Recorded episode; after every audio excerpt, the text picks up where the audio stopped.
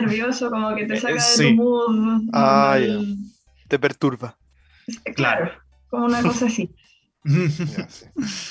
Igual encuentro bacán. Oh, sorry. Eso de Dale, lo no. que hablaba Gonzalo, de lo de.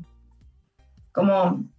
más de desfigurar al personaje, porque ese es un género de terror, de hecho, que se Mm. llama como body horror, una cosa así, que se basa en que el personaje terrorífico está totalmente desfigurado. Eh, Es un recurso que usaba mucho David Lynch, como él desfiguraba mucho su personaje.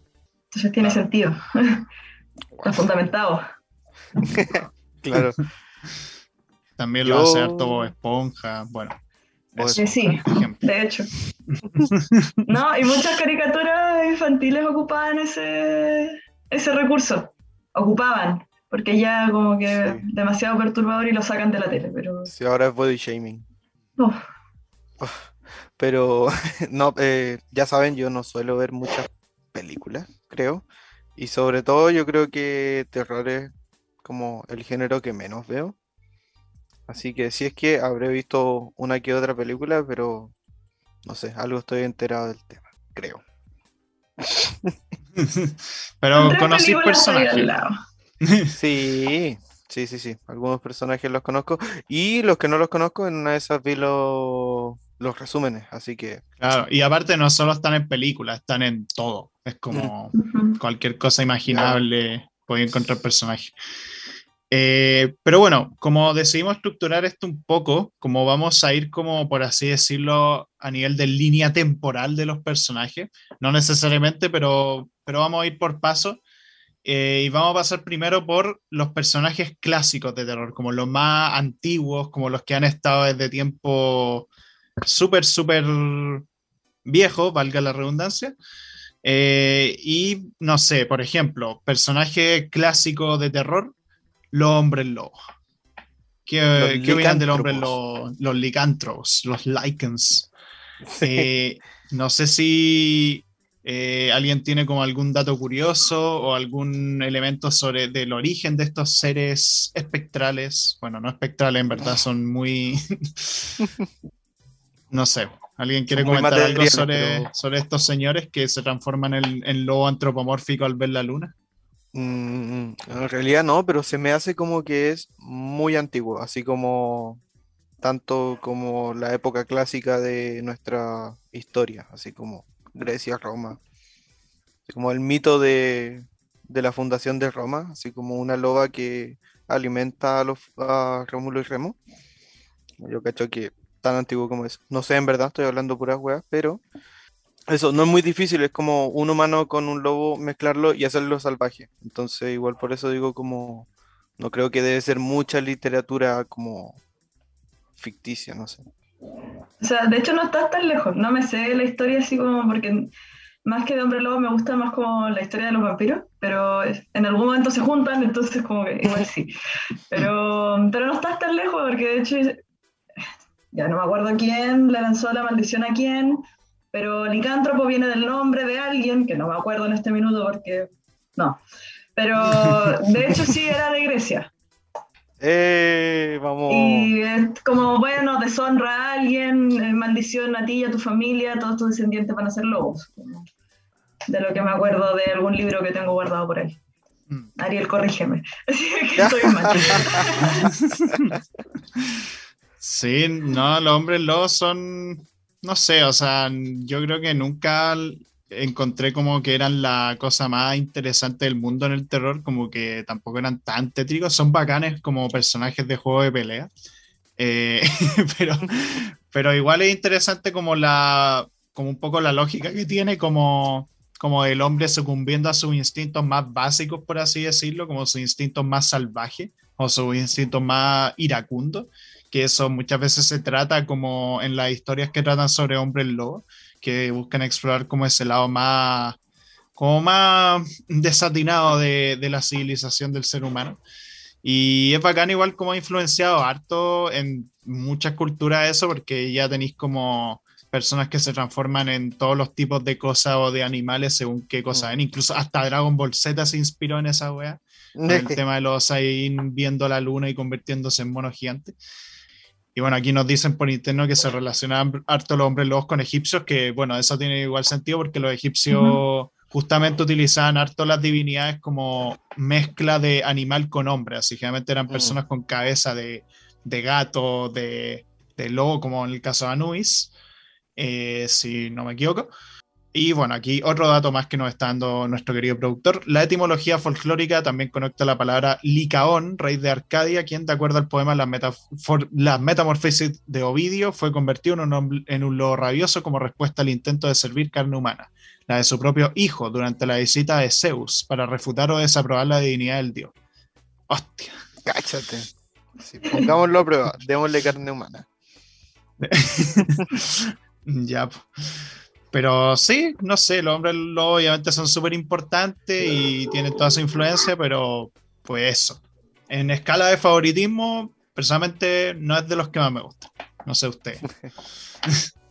A mí de chico. Ah, dale.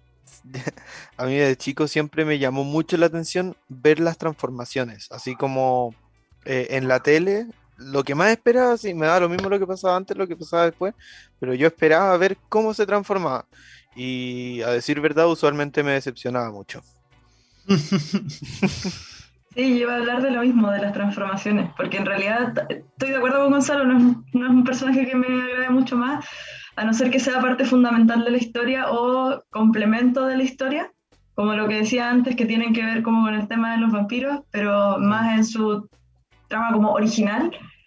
Pero lo que sí me gusta es la, el tema de las transformaciones y de cómo ha ido evolucionando el tema de cómo se transforma un hombre lobo, porque en las películas originales era este ser medio antropomórfico que seguía caminando en, dos... Sí, es que igual tenían patas, entonces no sabía si bípedo era la palabra correcta, pero... ok, que era bípedo, que caminaba erguido, eh, seguía teniendo como esa figura humana en sí misma. Y después pasó a ser ya más una representación de un hombre que se transforma en un lobo. Y una transformación que en lo personal me, gusta mucho de cómo se representa esta idea es la de Hemlock Grove, que es una serie que abarca como estos, bueno, abarca muchos temas, pero dentro de eso están los hombres lobo y es una transformación demasiado explícita en donde la piel del lobo eh, rompe la piel humana y es el lobo quien se quita su piel humana, se la desgarra y luego se la come. Y bueno, en la serie te muestran todo eso y es como que ves cómo se le caen los dientes humanos para ser reemplazados por los, por los colmillos, básicamente, cómo se desgarra la piel y creo que es una representación bastante... Sí, como si pasara, yo creo que pasaría así. es como una moda de piel, como una lagartija que se come después su piel, pero... Claro. Sí, a mí me, también me llamaba eso la atención, así como que no es en sí un monstruo, sino que hay, o sea, como hay representaciones del hombre lobo que hay veces que es hombre, hay veces que es humano y otras veces que se transforma, como con la luna llena o cosas así, pero no es como que queda para siempre, como también pasa con los vampiros, como hay versiones de los vampiros que son humanos o, o tienen aspecto humano y que se pueden transformar en murciélagos. Por cierto, me acordé de la increíble teleserie Feroz de Canal 13. Eso, una memoria que tuve ahí, donde había hombres lobo. Fue rara esa época de Canal 13, hacían teleserie experimental. Eh, pero bueno, ya que, ya que mencionaste a los vampiros, ese otro monstruo súper clásico, como de señores que les gusta morder sangre humana y consumirla para así satisfacer sus necesidades sexuales y que a veces se pueden convertir en murciélago y no es que no lo digo en broma, como que se supone esa era como la idea, creo, no sé, Sammy, corrígeme, pero tengo entendido que mucho que todo esto tiene como su weá como medio, porque justo son vampiros que van a van como a atacar como personas en la noche, generalmente mujeres, y le roban la sangre y bueno, en el sector oscuro como que tiene su lado medio no sé mm. si surgió como una crítica a las personas como acosadoras, como en la, en las noches, a las mujeres, pero como que tiene su cosa ahí medio que se relaciona. Y bueno, los, en sí los vampiros como monstruos como que son súper interesantes, como que se pueden transformar en murciélagos. Y aparte se supone que por ejemplo, Drácula, que es como el más icónico, tiene que ver mucho con el tema de los dragones, como Drácula, Draco y weas, como que las verdaderas formas de los vampiros se supone son dragones. Bueno, aparte que tienen como este castillo medio medieval en el que viven, entonces, no sé, son... Ahora ha habido de todo en los vampiros, como vampiros terroríficos, vampiros sexys como en Crepúsculo, de todo un poco. La época oscura de los vampiros. Estamos viviendo en ella. Sí, no, los vampiros son unos seres interesantes porque vienen, o sea, tienen como una historia muy, muy particular, en, en mi opinión, porque parten primero del folclore, del folclore los toman para las historias folclóricas. Esas historias se, se, digo, historias de voz a voz, como oh, tuve esta experiencia, se traspasan después eh, a la literatura y de la literatura ya empiezan las adaptaciones que, que van hasta hoy día. Entonces, lo, primero está el concepto de, de, vampiro, pero más ligado como una figura demoníaca, como un ser antropomórfico, no humano, que vive de eso como, como cultura folclórica, básicamente como te vamos a meter el yuyu. Eh, pero a mí me empieza a gustar la historia de los vampiros desde que empiezan a aparecer en la literatura, porque aparecen en la literatura romántica y eso les da un toque mm. demasiado gótico, como, perdón, en la, lo dije al revés, en la literatura gótica, lo que los hace tomar un sentido muy romántico y los hace interesantes porque son personajes con historia, que más que cumplir un, una función terrorífica, es, muestran como la decadencia humana, con toda una especie de crítica, eh, las relaciones entre las personas. De hecho, hay, hay, una, hay un libro que parece que se volvió a ser famosillo hoy en día, que es el antecesor de Drácula, se llama Carmila, que es un libro bastante más corto, que cuenta una historia súper similar a la de Drácula, pero en versión femenina. Eh, y en vez de ser el personaje principal el que llega al castillo, es el vampiro el que llega al castillo, el castillo a alojarse con los personajes y empiezan a pasarles cosas raras y la cuestión. Y se enfoca mucho en la eh, relación que mantiene Carmila, el vampiro, con la hija del señor de la casa que se hacen muy amigas y llegan a tener una relación que se presume muy romántica, muy amorosa. Y es lo, que, lo que tiene ese libro de especial y que eso es lo que toma Drácula después, es cómo el vínculo se establece entre el ser terrorífico y el humano y cómo ese vínculo puede ser tan triste y todas estas cuestiones que después pasan en Drácula, que Drácula busca a su novia, eh, después la quiere matar, pero no la mata y la cuestión y esta adaptación del cine que quedó perfecta y de ahí en adelante de cómo va evolucionando hasta que llegamos hasta donde estamos hoy día. Pero, pero es toda una historia que se va como hilando, como que es una historia muy trenzada. Va evolucionando. Sí, yo también quería como apuntar esto mismo que decías tú, como el, como el, el, como, a ver, como que está situado como Drácula y, y este como contexto o visión de los vampiros como muy en la época como de lo romántico que busca causar el terror no mediante como descripción física de aquello que es terrorífico, sino que se basa en hacerte saber que estás sintiendo terror.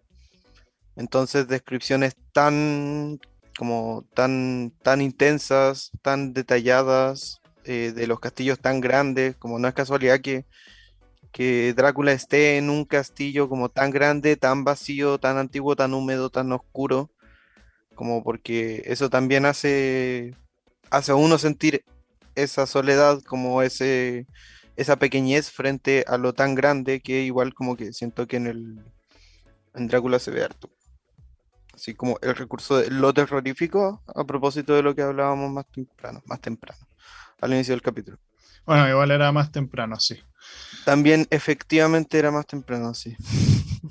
Aunque igual en su eh. momento se trató de adaptar a Drácula como a un ser más terrorífico y ahí sí es como nació Nosferatu. Nosferatu es el vampiro por excelencia con aspecto, con aspecto horrible y, Nosferatu es una adaptación no autorizada de Drácula. Mm. De hecho hubo como demandas de por medio de la esposa de Bram Stoker y todo el tema porque un director agarró el libro y dijo, ok, le voy a adaptar a película, pero no pidió permiso, llegó, lo tomó y lo hizo. Y, bueno, salió y ahora es como película de culto con toda su historia detrás, donde muestran a un Drácula bastante feo, bueno, Drácula siempre fue feo, pero tenía la opción de volverse hermoso, pero Nosferatu es feito. Él no. Y de hecho esa película eh, como que puso un recurso muy usado después en las otras películas que han salido como de vampiros, que es el tema de las sombras como recurso. La película de Drácula, eh, Drácula de Bram Stoker, que ese es el nombre, ocupa muchos recursos que ocupó Nosferatu, que es el tema de las sombras. En, en, Drácula de Bram Stoker, las sombras es un recurso que representa lo que está pasando realmente detrás de la fachada que presenta Drácula. En Nosferatu las sombras son un recurso que asusta bastante porque te indican que viene el vampiro. La wea. Pero pues sí, los vampiros han estado en absolutamente todos lados, hasta en Digimon ha estado. Hay un Digimon vampiro. Eh, toda la saga de juegos de Castlevania está completamente basada en vencer a las reencarnaciones de Drácula. Y bueno, ahí meten de todos los monstruos que se les ocurrieron, está hasta la parca. Pero sí. Eh, otros monstruos clásicos también, de, tenemos, no sé, los esqueletos, que son como en el fondo literal esqueletos que se mueven, que eso están en muchas pinturas antiguas y libros antiguos y todo, que eso también se relaciona un poco con los no muertos, que es más o menos parecido a los esqueletos, pero estos tienen piel, tienen carne, mm. eh, y que después se pasarían a llamar zombies es curioso igual esto de los no muertos, como esta idea, no sé en qué momento surgió esta idea de la gente pensando como los muertos volviendo a la vida eh, y siendo unos seres caníbales, o bueno, en el caso de los esqueletos como que siempre se representan como señores con, con espadas o con sable atacando gente así. Mm, eh, como defendiendo las tumbas. Eh, claro, como onda, aléjense de mi territorio. No, fuera de mi césped. Fuera de mi césped. Es que ese es un poco el origen igual, como, eh, como de una cultura más vudú, en el que revives a los muertos con un propósito específico. Entonces por eso son los esqueletos y tiene eso, todo ese tema que después se agarrará y creo que una de las representaciones más que yo tengo más presente de los esqueletos es la con... Se me olvidó el nombre de la película, la maldita niñita que apoya las manos en la tele. Ah, eh, ¿No es Poltergeist? Poltergeist, gracias. Eh, entonces, esa es una película que ocupa mucho el recurso de los esqueletos al final, cuando ya aparecen y es como los, los muertos vivientes. Y en específico de los zombies vienen ya de nuevo del folclore y la cuestión, pero más colonial. Esta historia sí me la hace mejor, creo. Si tengo fallos me corregirán. Pero viene de Haití, precisamente también de la cultura vudú, y de nuevo del boca a boca empiezan a surgir historias de cómo eh, por un tema de, de, liberación negra, los brujos vudús revivían a los muertos para cobrar venganza de sus eh, maestros blancos. Y de ahí salen distintas películas, bueno, primero documentales, los cuales no mencionaban directamente, creo, la palabra zombie, y después se ocupa como recurso cinematográfico para ficción, en donde está como la, la trama, que, mm. que es la, la, rebelión negra. Y de ahí después va, empieza a evolucionar y, y está la noche de los muertos vivientes, ya con el concepto de, de cadáveres que, que, reviven. Sí, eso iba a, comentar, como dentro de los diferentes folclores, culturas, creencias, me parece que es más o menos común, así como de una u otra manera, pensar en qué es lo que pasa después de la muerte. Así como por ejemplo, a mí me parece como, de alguna manera, que el tema de las momias, o sea, más que a mí me parece como el tema de las momias efectivamente ha tenido como un boom, así como hablábamos de los hombres lobos que no son tan populares o tan conocidos o queridos como hoy en día. Como un gran ejemplo es como las momias, como no serían tan mediáticas y tan como no le habrían dado tanta pantalla a las momias si no hubieran encontrado, por ejemplo, el, como la tumba de Tutankamón, como que ahí apareció como egiptomanía y se hizo como boom, popular. Como que me da la impresión que estas criaturas como de creencias populares o los cuentos o esto como el boca a boca que decía Isami, como que igual sigue o responde como a, a la historia, como también lo que tú decías, como a propósito de esto de los zombies como de, la cultura de Haití, como la rebelión negra también, como que es súper contingente, entonces es como, claro que de una u otra manera aparece en el, como en el saber popular o como en toda la, la producción de, de ficciones. Y también, puta, también se relaciona mucho con la idea que comentábamos antes, como la deshumanización, la deformidad, porque los zombies, momias son como Aparte, bueno, las momias, por ejemplo, que no les podéis ver el rostro, que también como lo que comentamos al inicio, los zombies que están completamente idos, completamente llevados por sus instintos más básicos, eh, y también están deformados, están con colgajo y weá, están hechos mierda. No, y puta, la popularidad que han tenido los zombies, que yo creo que todos lo hemos visto, están en todo, donde los zombies están en absolutamente todo lo que se te ocurra. Eh, incluso cosas cosas como que no tienen nada que ver con los zombies, de repente tienen su sub episodio, su subtrama con zombies, de alguna forma. o su spin-off con zombies. O el OVA con zombies. Claro, el OVA con zombies, así como que siempre hay una versión zombie de todo, incluso en cosas infantiles, pero obviamente son zombies como menos hechos mierda. Como en los padrinos eh, mágicos cuando las mascotas reviven. Ah, verdad, capítulo culiado. capítulo. O bueno, también una de las series más populares actualmente que es The Walking Dead, que irónicamente se convirtió en una serie zombie porque dura infinitamente y no acaba nunca. Eh, bueno, va a acabar ahora, se supone. Va a acabar ahora, se supone, con la temporada 11, pero ya la weá están en reza y están. No sé. Es serie Julia. pero, pero pues sí. No, y hay de todo, en verdad. Como que tenéis también, además, para enseñarlo rápidamente, tenía las brujas, tenía a los, a los malditos duendes, a los demonios, que bueno, los demonios, puta.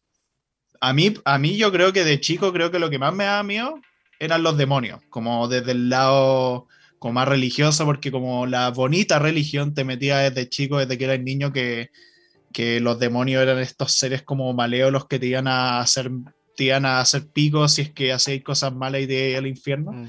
Y con todas esas imágenes tan bellas que te ponían en los libros de religión. Eh, Eso era una estafa. Porque te presentan a los demonios todos feos y te presentan a los ángeles bonitos. Pero anda tú a encontrarte con un ángel con las descripciones que tienen. eh, claro. Muy bonitos no son tampoco. Claro. Sí, no, y no sé. Pero sí, era, siempre era como esa weá de, que como la religión te lo decía, como que los demonios era como la weá que creía y que existía, así.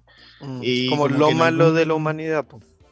Claro, y como que podías encontrarte con uno y hacer como la weá más, más maligna posible, no sé, había un tema ahí con, aparte que me acuerdo un capítulo de, de, de Bacán, esta serie chilena, que me acuerdo que de chico, de chico vi un capítulo, no sé si era acá o a Mango, no sé, una de esas weas, y había un capítulo que era de, Halloween, y uno, bueno, uno de los personajes como que invocaba al diablo, y, nos, y, seguramente si lo viera, si lo viese hoy en día sería la wea más cutre posible, pero cuando chico yo lo veía y me daba miedo. Como que lo encontraba como una weá demasiado tétrica porque pensaba, oh, si le pasó a este weón, me va a pasar a mí. Cuando al diablo me va a visitar un día y me va a hacer algo. Y el diablo. Diablo. eh, oh, ¿verdad? Que existía esa weá de un diablo, qué asco. Eh, pero pues eso. Y bueno, ahí tenéis los personajes clásicos, también, no sé, el jinete sin casa.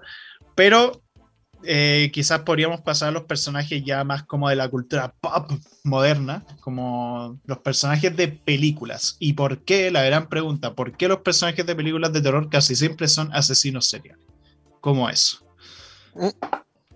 Ese es como el boom más clásico de como de los 80, en realidad 70, 80. Hubo un boom de películas de terror de, de asesinos seriales y es lo que por lo menos en estas generaciones son lo que más se recuerda porque son considerados los clásicos de las películas de terror. Porque en su momento causaron mucho furor, como tuvieron 800.000 precuelas, o sea, secuelas, con mm. precuelas, con... Las precuelas son más actuales, pero, pero todo ese, ese movimiento, y creo que puede ser lo que la gente más recuerda porque se asocian más a los disfraces, a Halloween, Eh, porque es un recurso fácil, se generan máscaras porque la mayoría de los personajes al ser asesinos seriales y no tener que ser descubiertos ocupan máscaras. Más fácil ponerse una máscara que maquillarse entero. Entonces, a mí me parece, creo que ese es el motivo de por qué en realidad, no, no de por qué en las películas suelen ser asesinos seriales, sino porque los asesinos seriales son los que más suelen recordarse. Mm. Claro. Sí, y con ese tema igual como que pasó mucho que el género como que se estancó harto tiempo, porque era siempre como la misma trama de, de un grupo de adolescentes que por alguna razón siempre eran ahueonados eh, iban a un sitio alejado y de repente un señor muy malo, muy feo, lo, eh, se lo hacía cagar a todo. Eh, y bueno, era muy apelativo como a un público como mayor, por así decirlo, como muchas escenas de sexo, como mucho gore y todo eso. Y no, nunca solían tener como tramas como como súper complejas ni nada, era simplemente como que siempre terminaba viendo un sobreviviente que acababa con el asesino serial y pues eso era. Y a veces ocurría que ganaba el malo, ganaba el bueno y todo eso. Em, pero eso no quita que igual hubiesen, hubieron buenas películas dentro de eso, porque por ejemplo La Masacre de Texas, que fue como la precursora, por así decirlo, eh, es muy buena y aparte los personajes no son como odiables, como sí pasó en muchas de las demás películas. O también Pesadilla en la calle él, por la 1 y la 3 a mí me gustan harto que es de este señor que se mete en los sueños. Aparte que el concepto es creativo, como un, un weón como quemado que se mete en los sueños de la gente y todo. Es como acá, como que se aleja un poco el típico asesino con la mascarita y la mm. weá. Está, está cool. Sí, ese concepto es bueno porque juega con lo onírico y juega un poco con esto que decías tú, como en realidad no sabís si, si sí o si no, porque a pesar de que lo, lo pone con mucha ficción, en los sueños pasa de todo. Y mm. ocupa ese concepto como de que va a pasar de todo y que qué miedo que te ataquen en la situación en la que estáis más vulnerable, que es cuando estáis durmiendo. Qué miedo haber como en esa época haber visto esa película de estreno y soñar con Freddy Krueger. Sí, pues. Es, que es un concepto muy bien pensado, ¿cachai? Como del, por, eso, por eso mismo que sabía, ¿cachai? Como ahí está el concepto. Se desvanece esta como lógica racional, así como ya, al personaje le pasó, puede que a mí no me pase, que es como lo contrario que le pasaba a Gonzalo, sino que en los sueños es como, güey, ahora sí que sí pueden ir por mí. Claro. Sí, no, porque aparte estáis como desprotegido y aparte de ahí creo que surgió como esa, como esa idea como de que si te morías ahí en el sueño, te morías en la vida real, así. De hecho, hay un capítulo de los Power Rangers que hacen esa wea como que creo que era Dino, Dino Trueno, que el weón como que mandaba a un, a un villano que se podía meter en los sueños, o sea, inspiradísimo en Freddy Krueger. Y si lo acababa con ellos los sueños, los Power Rangers se morían en la IR. Y era acuático igual, pues, claro. Sí, en el origen también usan ese recurso. Ah, el origen en el sueño y morir en la mm. realidad. Claro. Pero pues sí, o sea, las películas de Viernes 13 tuvieron demasiadas secuelas, demasiadas, y casi todas son malas. Pero sirven como buenas, como buenas comedias involuntarias. La Viernes 13 parte 8 y la parte 9 sobre todo son Jesucristo en ese sentido. Son excelentes comedias sin querer serlo. Sí. Eh, pero sí, o sea, ahí tenía los asesinos seriales que vuelan, pero también tenemos personajes como por ejemplo el Alien, el xenomorfo de Ridley Scott, que ese personaje lo encuentro genial. No sé si quieren comentar algo al respecto. Eh, bueno, poco creo que les había comentado de antes, que este es un personaje que, o sea, a mí me encanta, ahora al xenomorfo. Uno, por cómo nació, y dos, por el concepto de lo que es el alien, tres, cómo lo ocuparon en la película. En la primera, bueno, en todas las aliens en realidad, pero vamos a hablar de la primera porque es icónico. Eh, porque uno es un personaje que nació desde el arte, porque su creador no tenía que ver con el cine. los creadores dijeron como, ok, necesitamos un mono feo, diseñalo porfa. y este Ben va y dice, ok, aquí tienen, y salió perfecto. Ahí les va. Em, ahí les va. Y dos, el concepto del xenomorfo, que es este ser que se puede fusionar con otros seres vivientes, eh, como una mezcla así como media extraña, pero que, se, que al incubarse en otro cuerpo adquiere las características de ese cuerpo al mismo tiempo de las propias y se genera un ser totalmente nuevo. Por eso el xenomorfo de Alien, porque pueden existir distintos xenomorfos, como el de Alien vs. Predator, pero el de Alien, la película original, es, el xenomorfo es la, la fusión entre el humano y el alien en sí mismo, porque se supone que el alien en sí mismo no es tan peligroso, es la característica humana lo que lo hace ser así de peligroso, porque adquiere la capacidad lógica de una persona y de pensar cómo lo haría un ser humano, y por eso es tan difícil escapar de, este, de este ser. Y creo que es, genial, bueno, no, no voy a decirlo porque iba a ser el medio spoiler, yo asumiendo que todo el mundo ha visto Alien, pero a lo mejor Paco no lo ha visto, así que lo más probable. No, pero me voy a olvidar del spoiler antes de verla.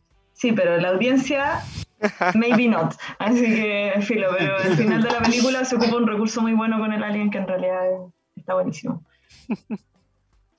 Y bueno, eso después con las otras películas que le siguen de cómo el xenomorfo va adoptando características como también de otras, en especial las, nuevas, eh, muestran otro tipo de xenomorfo bien distinto al de las películas originales que también son bastante interesantes como para pensar.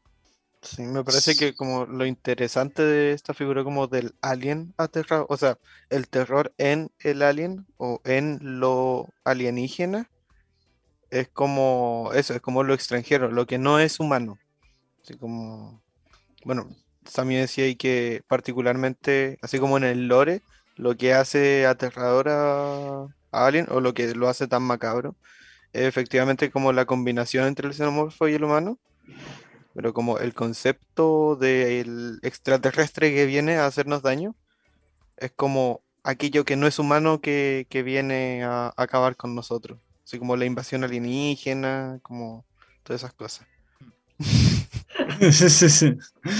Eh, hay que tenerle miedo al. No. Eh, sí, ¿no? Y bueno, otra interpretación que creo que comenté una vez en el podcast, como que leía sobre el alien, que el alien igual tiene como una mirada, digamos, como. Porque si te das cuenta, y esto no es broma, esto se ha interpretado mil veces, que la, la cabeza del alien y muchos de los diseños que tiene tienen forma fálica. Y muchos interpretan que la película de Alien trata sobre eh, un depredador sexual que ataca a las personas y por algo además como que por así decirlo las viola y crea crías en ellos eh, y que justamente quien derrota a este monstruo es como, es como Ripley, que es una mujer defendiéndose contra este depredador sexual. Eh, y que por alguna razón, como es un ser poderoso, por así decirlo, como que las autoridades de la película, como las autoridades galácticas, quieren como defenderlo, quieren protegerlo para utilizarlo porque el bueno es como un ser poderoso, que ahí es como en un sentido más físico, pero a nivel metafórico puede interpretarse como alguien poderoso en términos no sé, pues, mm. como de poder político, corporativo, lo que sea. Y es como igual una interpretación bacán que tiene, que tiene Alien. Y bueno, también, puta, otros monstruos alienígenas tenéis la cosa de John Carpenter, que de ahí salió el concepto de Among Us, como este ser que se mimetiza con lo humano y que es prácticamente un impostor en una base de nieve, onda rodeada de pura nieve, igual que el mapa este de Among Us. Mm. Eh, y como que los buenos tienen que descubrir quién es el impostor. de ahí surgió todo. Eh, y una película también de pana. Eh, no sé, otros personajes. Claro, los Doppelganger. y no sé, otros personajes que también quieran comentar también del cine. Eh, habíamos hablado sobre Chucky preparando la, la pauta.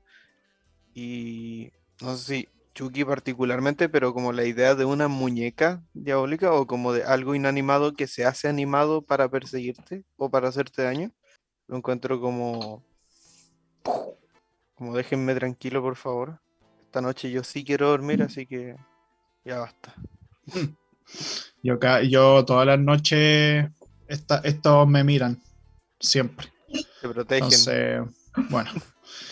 me protegen, claro, hasta que, bueno. Según yo, el concepto de por qué da miedo una muñeca o los muñecos en sí, eh, además de lo que dice el juego como de un objeto inanimado que se vuelve como animado, eh, tiene que ver un poco con lo que decía al principio, como de estas cualidades no humanas, porque lo que da miedo de eso, según yo, es que es algo casi humano, pero que no alcanza a serlo. Como Mm. lo que pasa con el alien, pero al revés. El alien no tiene características humanas, pero se comporta como un humano en su forma de pensar. Entonces es casi humano, pero no llega a ser un humano. Y eso se ve muy representado en, representado en los muñecos. Porque es lo que yo lo pongo así como, ¿por qué da tanto miedo una muñeca de porcelana? Como que muy- gran parte de la población le tiene miedo a las muñecas de porcelana. Y es porque se ven muy reales, son una representación muy Mm. eh, cercana a lo que es un humano real, pero sin tener un humano real dentro, como la, la- la mente humana dentro. Entonces básicamente es algo muy parecido a un cadáver. Y la idea de que hay algo que pueda ingresar a este cuerpo vacío para poseerlo, creo que es algo que da bastante miedo porque finalmente es algo con aspecto humano que no es humano. Mm. Es como que se relaciona el concepto igual del valle inquietante, ¿o no? Como que el, el Uncanny Valley, que se dice en el valle inquietante como es una hipótesis que surgió en el campo de la robótica y la animación en 3D, que cuando las relaciones como antropomórficas se acercan en exceso a la apariencia y comportamiento de un ser humano como real, como que causan una respuesta de rechazo entre las personas humanas. Como que, porque es como, como que tú ves que es como parecido a un humano, pero sabes que no es humano y se ve raro. Como que pasa harto en las primeras películas de animación en 3D, porque si tú veías a los humanos en la primera Toy Story dan cosas, como que se ven raros, ya después como que se ven más bonitos, por así decirlo, entonces ya no perturba tanto, pero en, las primeras, en la primera Toy Story los humanos eran raros, bueno, eran perturbadores. Es como, no sé, y lo mismo, bueno, lo mismo pasa con los robots estos que han surgido últimamente que se ven como igual creepy. No sé, es, es una cosa bien extraña. Eso pasa Eh, con las inteligencias artificiales, como a todo el mundo le, han- le ha dado esta sensación así como de la inteligencia artificial, porque es lo mismo, es, un, es, es una creación humana hecha en, en imagen y semejanza, así como no religioso, Mm. de, a, a lo, a lo humano, pero que no termina de ser humano. No llega a ser humano, pero piensa como un humano, pero no tiene forma humana. Entonces, está como en ese mismo concepto, pero para el otro lado. Por eso a la gente le dan miedo los Furby de juguete, porque son una inteligencia artificial que se supone que aprende, es muy básica, pero que aprende de todas formas, que responde como si fuera humano, pero con una apariencia que no es humana. O las inteligencias artificiales que nacen de Internet, que tienen capacidad de aprender de toda la información que le llega de todos los usuarios y con eso es capaz de responderte y por eso es tan inquietante. Y la gente duda de si realmente es una inteligencia artificial o hay alguien detrás de eso. Como Claro. sería- Mm, claro. Sí, no. Yo Eh, pensaba como en, más que eh, muñeca o además de muñeca, como el recurso de usar niños o niñas que sean como aterradores, así como el aro, así como, no se me ocurren más, pero estoy seguro que como una niña poseída es un recurso como bastante usual. Claro, es que lo que comentamos el capítulo pasado también, que por cierto, veanlo, Mundo Paranormal, eh, ahí comentábamos que justamente como que algo que se ve inocente y que de repente pasa a ser un peligro, es como, como que asusta, Mm. como que algo te produce que es como, ¿por qué chucha esta criatura tan inocente de repente, weón, te puede matar? O puede ser una weá como que se sale del, del espacio seguro, por así decirlo. De hecho, hoy día vi Ringu, hoy día vi el aro, pero la japonesa, la original, y justamente ahí sale esta, esta niña que es del video maldito y como que la, como que la habían matado por un ritual y la weá. Y también esa película, a mí personalmente no me causó tanto impacto, más que nada porque, bueno, igual es del 99, como que no, y tampoco sentí que tuviese una atmósfera tan creepy, eh, a pesar de que sí utiliza recursos súper buenos, como la falta de música impactante, la falta de screamers y pura confianza en la atmósfera, pero por alguna razón no me produjo tanto. Pero la cosa es que este video que está esta tipa con el pelo largo, que a los japoneses les encanta usar eso como las fantasmas como de pelo muy, muy largo, que se les tapa la cara y todo. y con trajes blancos eh, y como que te empieza, empiezan a moverse lentamente hacia ti la wea. Eh, y aparte, es muy bacán el efecto en esa película cuando sale la tele, como que de repente va caminando a la tele y ahí ya está mucho el tema del terror digital y el terror relacionado con la tecnología, y de repente sale la tele así, empieza a caminar ahí en cuatro patas de forma súper rara. Pero pues sí, eso. Y también sobre el tema de la inteligencia artificial quería comentar que en este juego esto, el Metroid Dread, estos robots son unos conches su madre, esos que están ahí. Porque eh, quería pasar igual a ese tema, como el tema de los personajes de, terror en juego, como porque en ese juego en concreto esos robots como que tu personaje es, muy indefenso con ellos, no podía hacer nada con ellos. Eh, literalmente te matan de, un toque eh, y tú lo único que podías hacer es escapar y hay zonas seguras y hay zonas que ellos están moviéndose así y son además inteligencias artificiales que son súper peligrosas, pero aparte además de que el personaje en sí es estético porque es un robot que se mueve de forma súper inusual, súper rara, eh, el personaje, tu personaje es indefenso, tú te sentías eh, indefenso y además como el ambiente, como los sonidos que hace, como que aparte que meten un filtro como medio de película antigua, pero no exactamente, como que medio como con granizado eh, y va corriendo y todo escapando de los buenos.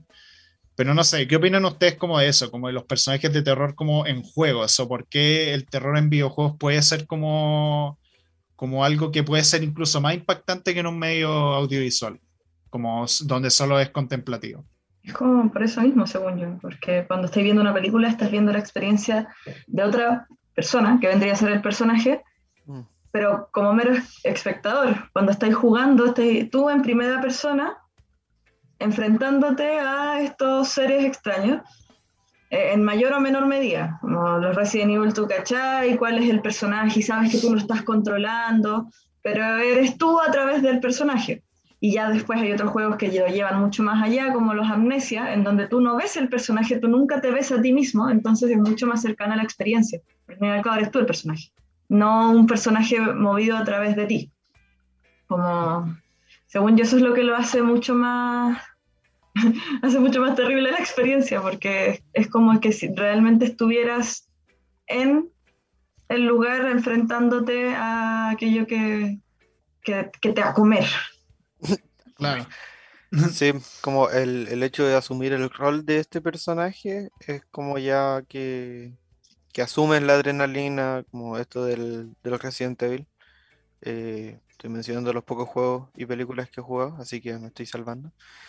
Eh, bueno, Resident Evil uno sabe qué es lo que pasa, pero igual está como los mismos componentes, ¿no? Así como lo no humano, lo, todo lo que ya hemos hablado, entonces igual aparece esto mismo. Y aparte recursos como la música, el jumpscare. Y mm. uno está en la posición del personaje, así como si es que matan al personaje, es como, bueno, de una u otra manera, así como lúdicamente, te matan a ti, así como, oh, morí, oh, perdí, me mataron. Sí, ¿no? Y la tensión y todo, como que depende, depende la seguridad tú, o sea, el personaje, la seguridad del personaje depende de ti, como que te mete más presión, te mete más tensión. Mm. Y aparte, no, y aparte también depende mucho del juego, porque hay juegos de terror y juegos de terror. Onda, los que te podéis defender, los que te podéis defender como que, que tenéis como herramienta y tal, y eso implica harta responsabilidad, implica igual como un trabajo como bastante extra. En cambio, los que no te podéis defender tienen su lado como súper tétrico, súper aterrador, como el sentirte indefenso, como sentir que no podías hacer nada y solo puedes escapar. Pero por otro lado, es menos complejo porque lo único que tienes que hacer es esconderte y escapar. En los juegos como que puedes defenderte, eh, como los Resident Evil clásicos, Silent Hill y todo eso, eh, tenéis que calcular la cantidad de munición que tenéis, la cantidad de curaciones, eh, tenéis que tomar en cuenta varios elementos, aparte que muchos utilizan un diseño de niveles como muy laberíntico, muy de, tener que saber cómo ya estáis, por ejemplo, en una mansión, eh, tenéis que ver qué llave, en qué sitio sirve para qué puerta, si eso es bloquear otros sectores que tienen otros enemigos peligrosos con otras llaves que te sirven para otra puerta de la mansión. Y poco a poco vais como eh, resolviendo la gran caja de puzzle en la cual te estáis, por así decirlo, involucrando. Eh, y eso como que también tiene su gracia. Y bueno, respecto a los personajes, tenéis muchos personajes parecidos al cine, eh, pero no sé, tenéis de todo un poco, tenéis alienígenas, tenéis fantasmas, tenéis zombies, eh, también los muñecos animatrónicos de Five Nights at Freddy's que se hicieron súper populares. Eh, porque, a ver, a mí personalmente ese juego siento que se basa demasiado en, el jumpscare o como en el grito susto barato. Pero igual los diseños son bacanes, como los diseños de los animatrónicos y en sí el concepto de los animatrónicos, que es, es, perturbador. O sea, estos robots de como las weas infantiles que se mueven de forma como súper como como raras y, y, los diseños que tienen que intentan ser como animales bonitos, pero, pero no. como no sé, ¿a usted la weá del Chuck en Chile les gustaba o le aterraba? No sé. A mí me daba miedo, eh, no los animatronics, sino los juegos con los tubos y, todas esas cuestiones. No era porque mis amigos me metían miedo y decían que había niños monos ahí y que me iba a quedar atrapado y ellos me iban a secuestrar. Eh, si es que quieren hacerlo videojuegos, puedo venderles la idea. Eh, pero no, los animatronics como que no, me recuerdan de hecho la película de Goofy, como en vacaciones. pero ahí eran igual de creepy, no se salvan. Sí. Ay. Sí, no, eh, creo que no me da miedo esas cuestiones. Es como usar algún objeto así como normal y transformarlo en algo aterrador. Y, hacer coincidir todas las cosas como para que sea aterrador.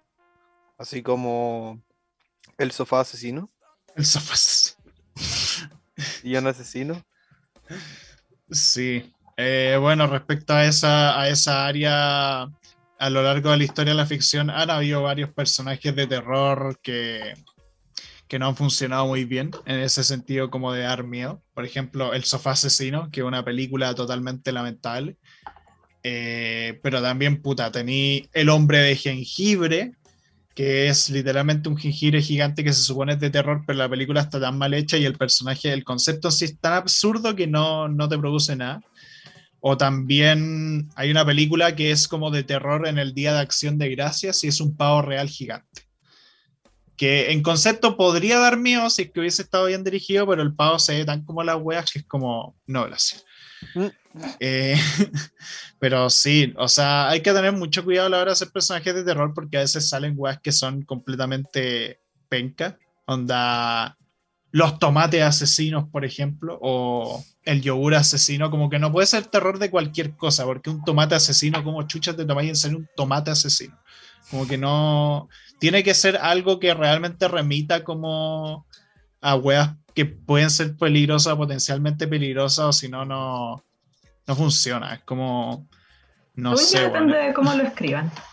Sí, pero no sé, por ejemplo, no me imagino un control remoto asesino, por ejemplo. Como no, no sé. Es un desafío.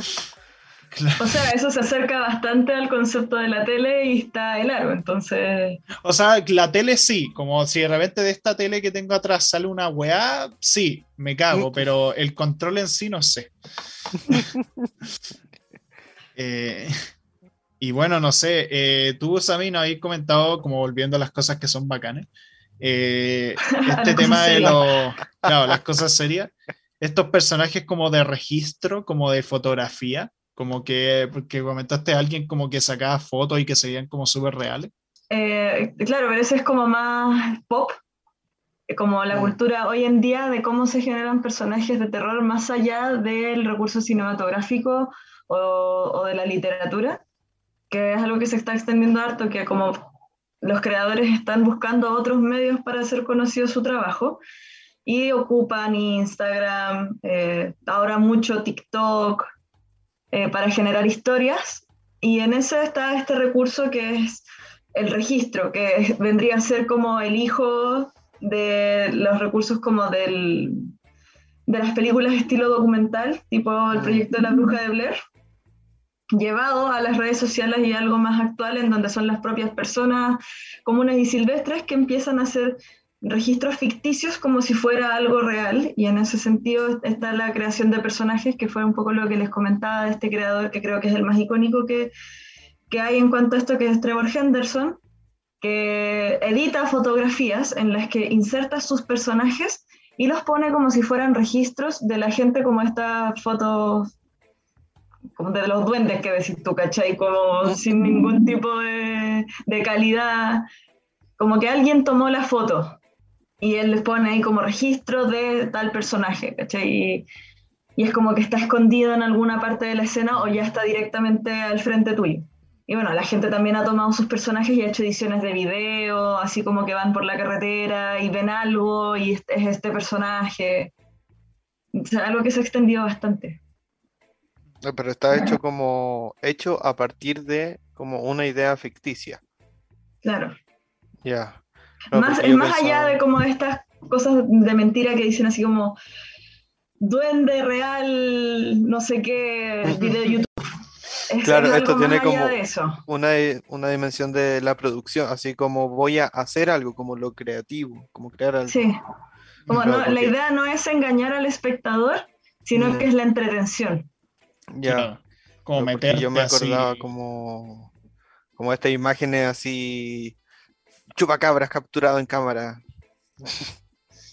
así, pero esto no, pues esto como que está hecho con, como tú decías, y la intención de mostrar como, mira esto, te lo presento, es un personaje como si fuera una, un, registro, ¿no?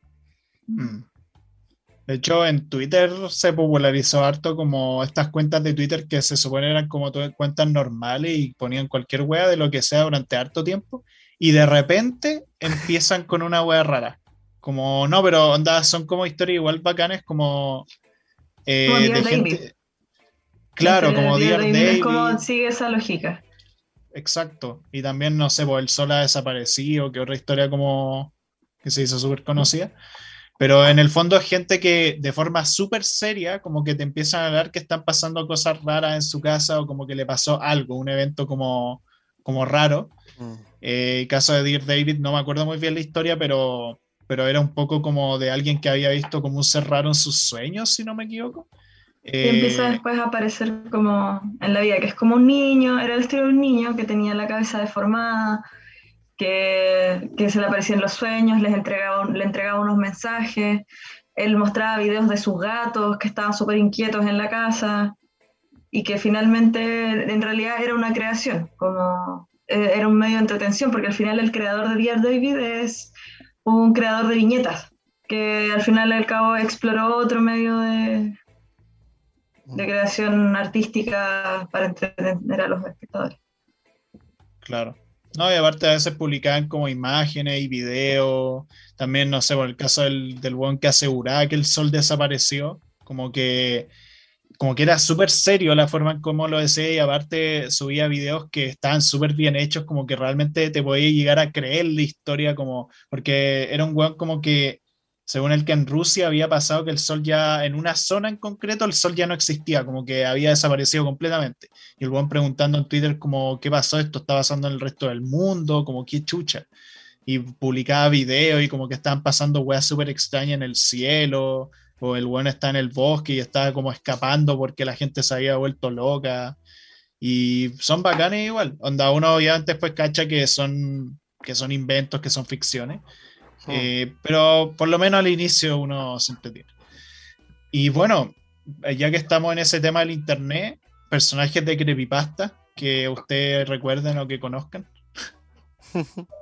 Además de Jeff Killer. Jeff the Killer. Fanática forever and ever.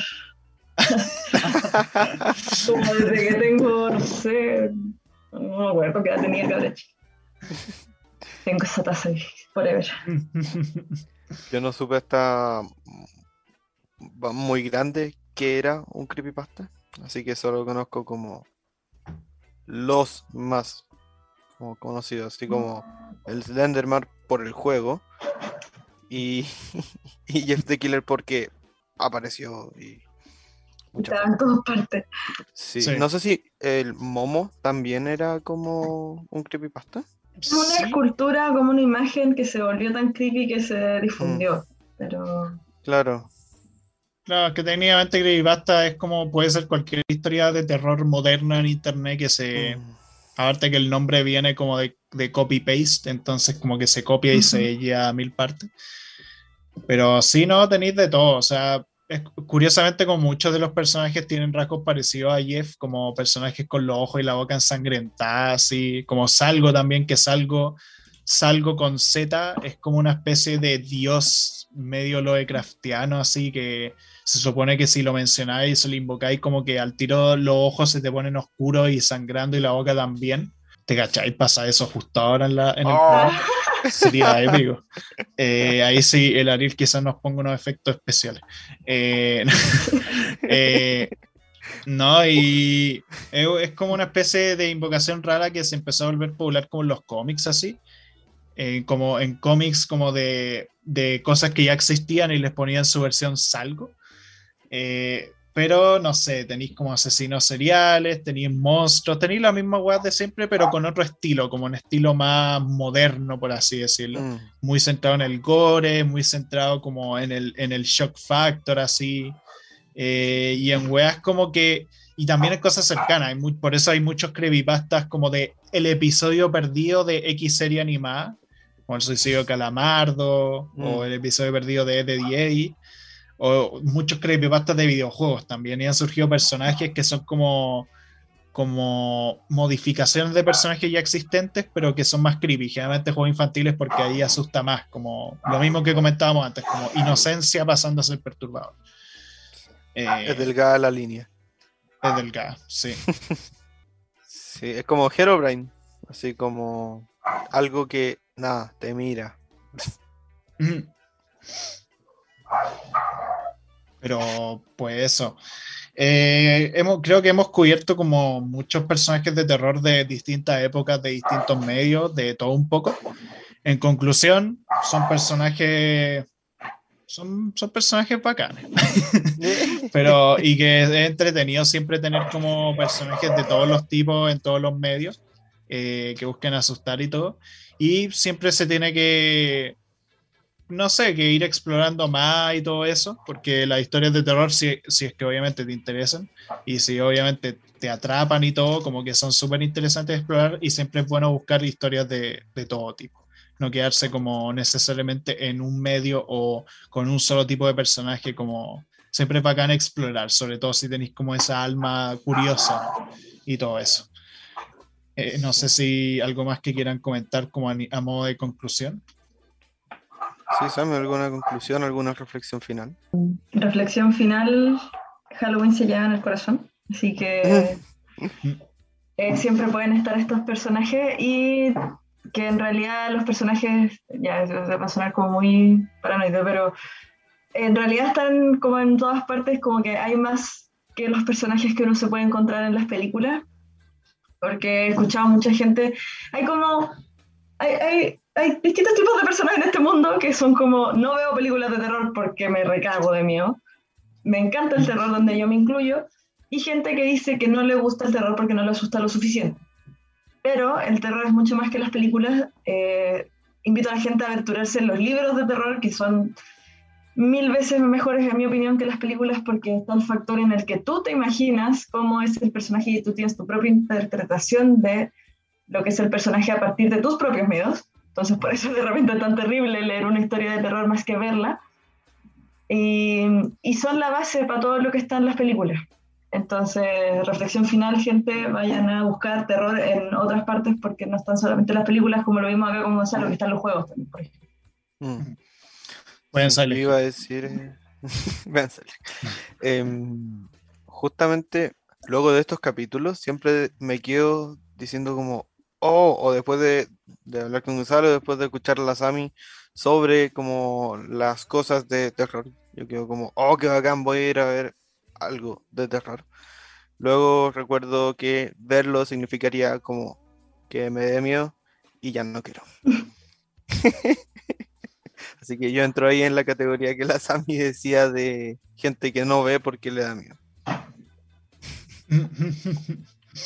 Así que eso yo creo estaríamos hasta aquí. Agradecemos mucho. eh, bueno, primero la presencia de la Sami que, que quiso acompañarnos aquí. Y agradecemos también a ustedes que nos están escuchando. ¿cierto? En, en, YouTube, en Spotify o en cualquier otra plataforma que sea. Nos dicen también que en Spotify se pueden activar las notificaciones, así que ahí les va a salir cada vez que tenemos un nuevo episodio. Háganlo, es gratis. Y eh, Sami, si quieres despedirte de, de, la gente que nos ha escuchado. Eh, bueno, eh, gracias por invitarme primero. Eh, me gusta hablar de estas cosas, así que sí, gracias. Cuando quieran hablar más de estos temas, yo feliz, porque me queda para rato todavía, y más allá de los personajes también. Eh, gracias por la, a la gente que escuchó el capítulo, si es que viene de Pitchpea, saludos. Y, y pásese también a ver los capítulos de Pitch Esta es la venganza de todas las veces que el juego dice, ah, eso charla relax. No, voy a escuchar Pitch Sí, po. Eh, colaboración, pana. Sí, po. eh, así que eso, un, un, gusto y un agrado haber estado aquí en este capítulo. Muchas gracias. Y nada, gente, que estén muy bien. También muchas gracias a la radio F5 como siempre y que, que, la pasen de pana en este Halloween y en este mes del terror. Vean hartas cosas de terror si es que quieran. Eh, y jueguen también, y lean también. Y eso, nos vemos en el siguiente episodio de sus charlas relax y se nos cuidan. Buenas noches.